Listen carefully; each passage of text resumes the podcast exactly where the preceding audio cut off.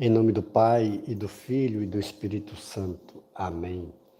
Vinde, Espírito Santo, enchei os corações dos vossos fiéis e acendei neles o fogo do vosso amor. Enviai, Senhor, vosso Espírito, e tudo será criado, e renovareis a face da terra. Oremos, Deus que instruístes os corações dos vossos fiéis com a luz do Espírito Santo Fazei que apreciemos retamente todas as coisas, segundo o mesmo Espírito, e gozemos sempre de Sua consolação. Por Jesus Cristo, Senhor nosso. Amém. Nossa leitura orante hoje com o texto de Lucas 11, de 27 a 28. Dois versículos, 27 e 28.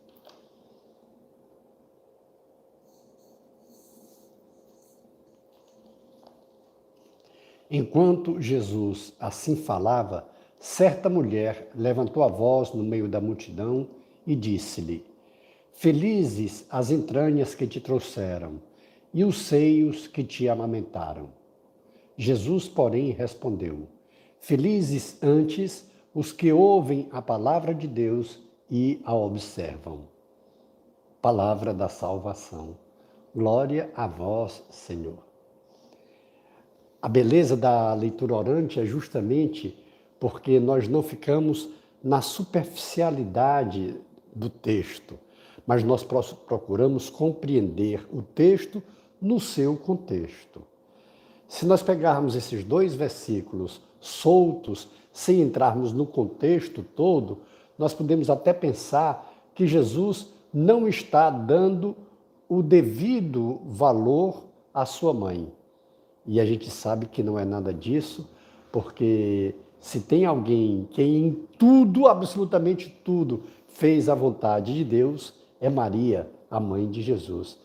Dois dias atrás, nós rezávamos no dia de Nossa Senhora, é, quando a gente pegava a Anunciação, lembram? Nossa Senhora do Rosário, e o anjo disse: Ave, alegra-te, cheia de graça, encontraste graça diante de Deus ou seja, preservada de toda a culpa e nunca cometeu nenhuma culpa.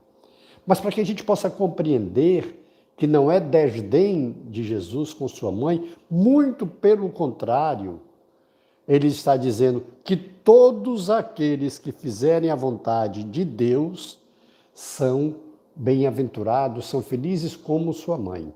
Mas vamos compreender melhor ainda, porque nós não podemos ficar fora do contexto. Hoje, esses dois versículos começam: enquanto Jesus falava, certa mulher levantou a voz. Enquanto falava, mas para trás teve muita coisa. Esse versículo, é, esse capítulo, começa quando os discípulos pedem a Jesus que ensine-os a rezar.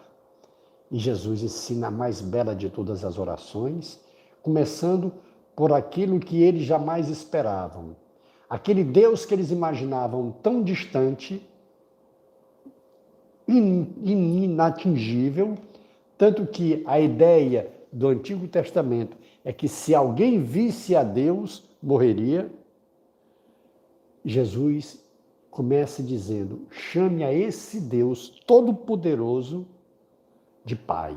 Ele é vosso Pai.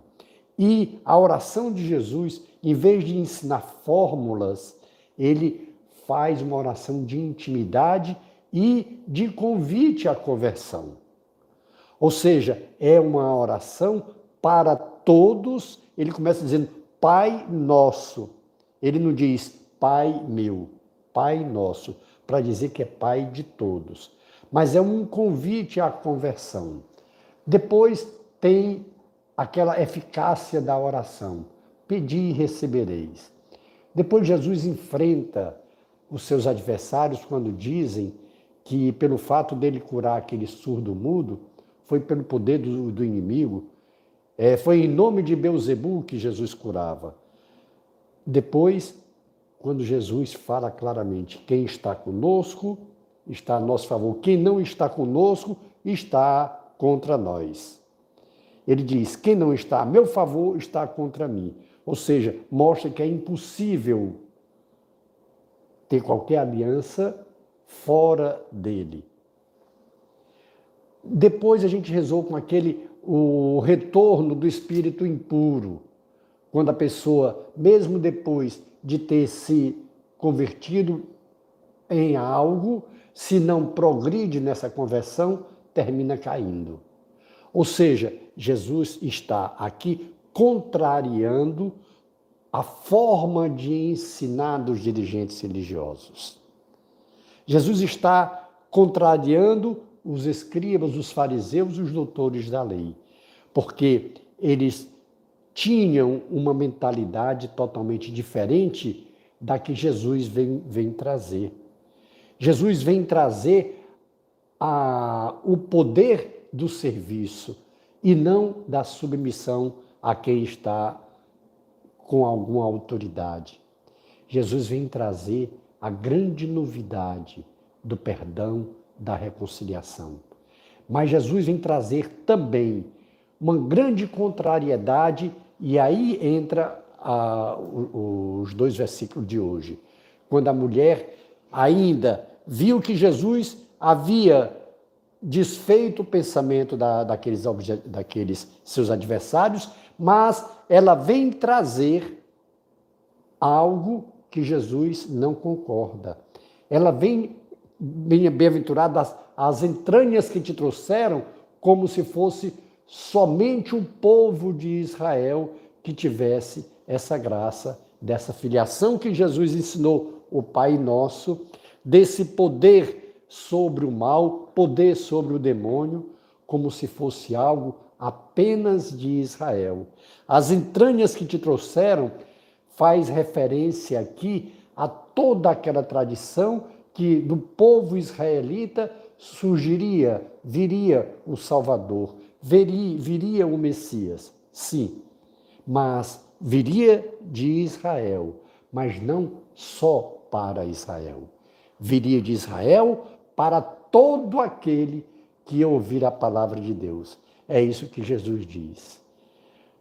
Essa afirmação de Jesus agora está contrariando não a, as entranhas do caso de Maria, mas as entranhas da tradição de achar, como ainda hoje os judeus esperam um Messias só para ele. E nunca virá, nunca virá. Porque Jesus Cristo é, aliás, João o Batista ele mesmo mandou perguntarem a Jesus: És tu aquele que há de vir ou devemos esperar outro? E aí Jesus realiza os milagres e os prodígios e a pregação condizente àquilo que os profetas diziam. E aí depois ele diz: Vai e conte a João tudo o que ouvistes e que vistes. Ou seja, Jesus Cristo é a promessa do Pai que se realizou. E ele mesmo disse: eu e o Pai somos um. E foi essa a razão da sentença de morte de Jesus, quando ele disse que era um com o Pai. E aí os seus opositores se rasgaram e disseram: não precisamos ouvir mais nada, ele está blasfemando, sendo apenas homem se faz Deus. Foi a grande oposição de Jesus, a sentença de condenação de Jesus foi justamente ele se mostrar esse Deus Todo-Poderoso, não de um povo, mas de todo aquele que ouvir a palavra de Deus e pôr em prática. Com, esse, com essa compreensão, eu vou ler de novo, só são dois versículos, e nós vamos ver como se enquadra exatamente no que nós acabamos de falar. Enquanto Jesus assim falava, certa mulher levantou a voz no meio da multidão e disse: aquela multidão que já tinha sido calada por Jesus. Felizes as entranhas que te trouxeram e os seus que te amamentaram. Ou seja, enaltecendo o povo de Israel. Os outros que estavam ouvindo, não, o Messias não era para eles. Ele, porém, Jesus, porém, respondeu: Felizes antes não só Israel, porque aqui está se referindo a Israel, aquele povo escolhido para ser a revelação, e não para ter a, a prioridade ou para ter a, a, o senhorio como se fosse exclusividade do, daquele povo Jesus Cristo. Por isso que Jesus diz: Felizes antes, não só vocês, mas todo aquele que ouve a palavra de Deus e observa. E aí nós nos incluímos. Já é o segundo passo da nossa leitura orante, quando, se nós ouvirmos a palavra de Deus e procurarmos pô-la em prática, então nós somos felizes. A felicidade plena está aqui.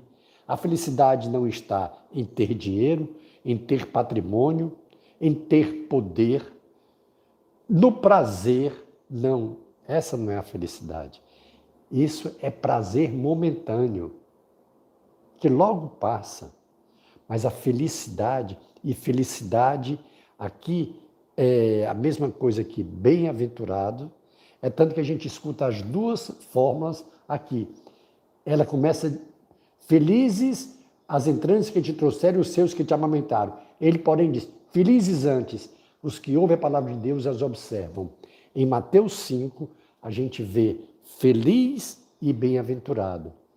E bem-aventurado e feliz é sinônimo de santidade. Ou seja, o que Jesus está dizendo, bem-aventurado, a caminho de santidade é aquele que ouve a palavra de Deus e a observam. Nós somos felizes em dois aspectos. O primeiro, temos a graça de diariamente ouvirmos a palavra de Deus. A leitura orante é a palavra de Deus. A nossa primeira felicidade vem aí. Quantos no mundo todo não têm esse privilégio, não têm essa graça, não têm essa felicidade do acesso da palavra de Deus? Por isso que é importante a nossa fidelidade a todos os dias procurarmos fazer oração com a palavra de Deus. Essa é a proposta da leitura orante, para que diariamente nós possamos fazer essa oração com a palavra de Deus, ouvindo a palavra de Deus. E aí Jesus completa: Felizes os que ouvem a palavra de Deus e a põem em prática. Nós só podemos pôr em prática a palavra de Deus se a ouvirmos, se conhecermos. E com isso, Jesus está dizendo que não só o seu povo de Israel é bem-aventurado, é feliz, também ele, se ouvir e pôr em prática a palavra dele, que é a palavra de salvação, será feliz, será bem-aventurado. Por isso que vale a pena até nós repassarmos essa leitura orante para os nossos grupos, aqueles grupos que a gente tem de WhatsApp. Por que não? Porque nós estamos fazendo com que outras pessoas escutem a palavra de Deus, procurem pôr em prática e assim também são convidados, pondo em prática, a serem felizes, a serem bem-aventurados e estarem a caminho do céu. Sim, porque a grande graça da leitura orante é porque é a nossa oração com a palavra de Deus. Nós, juntos, e foi Jesus que disse que quando dois ou mais estiverem juntos com a palavra de Deus, ele estaria no meio de, deles. Então, é Jesus que está conduzindo a nossa oração, porque nós somos muito mais do que dois juntos orando com a palavra de Deus. O terceiro momento é aquele que a gente para, escuta e se compromete. Se comprometa em ouvindo a palavra de Deus, pôr em prática. Mas se comprometa também de possibilitar que outras pessoas também tenham essa graça de poder ouvir a palavra de Deus e pô-la em prática. Ou seja, de fazer conosco essa leitura orante ou qualquer outro meio de, de oração com a palavra de Deus. Dê uma pausa agora na sua oração para que você possa fazer esse terceiro momento que é pessoal, que é seu.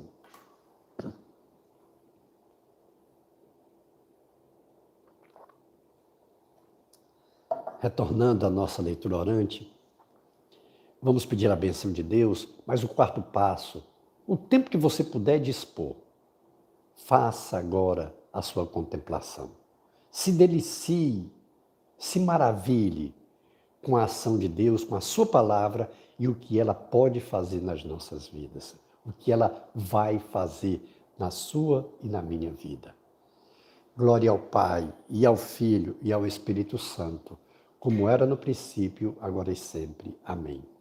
E pela intercessão de Nossa Senhora do Carmo, de São José, de São Francisco, de Santa Teresinha, de São João Paulo II, que Deus nos dê sua graça e sua bênção, e sua face resplandeça sobre nós.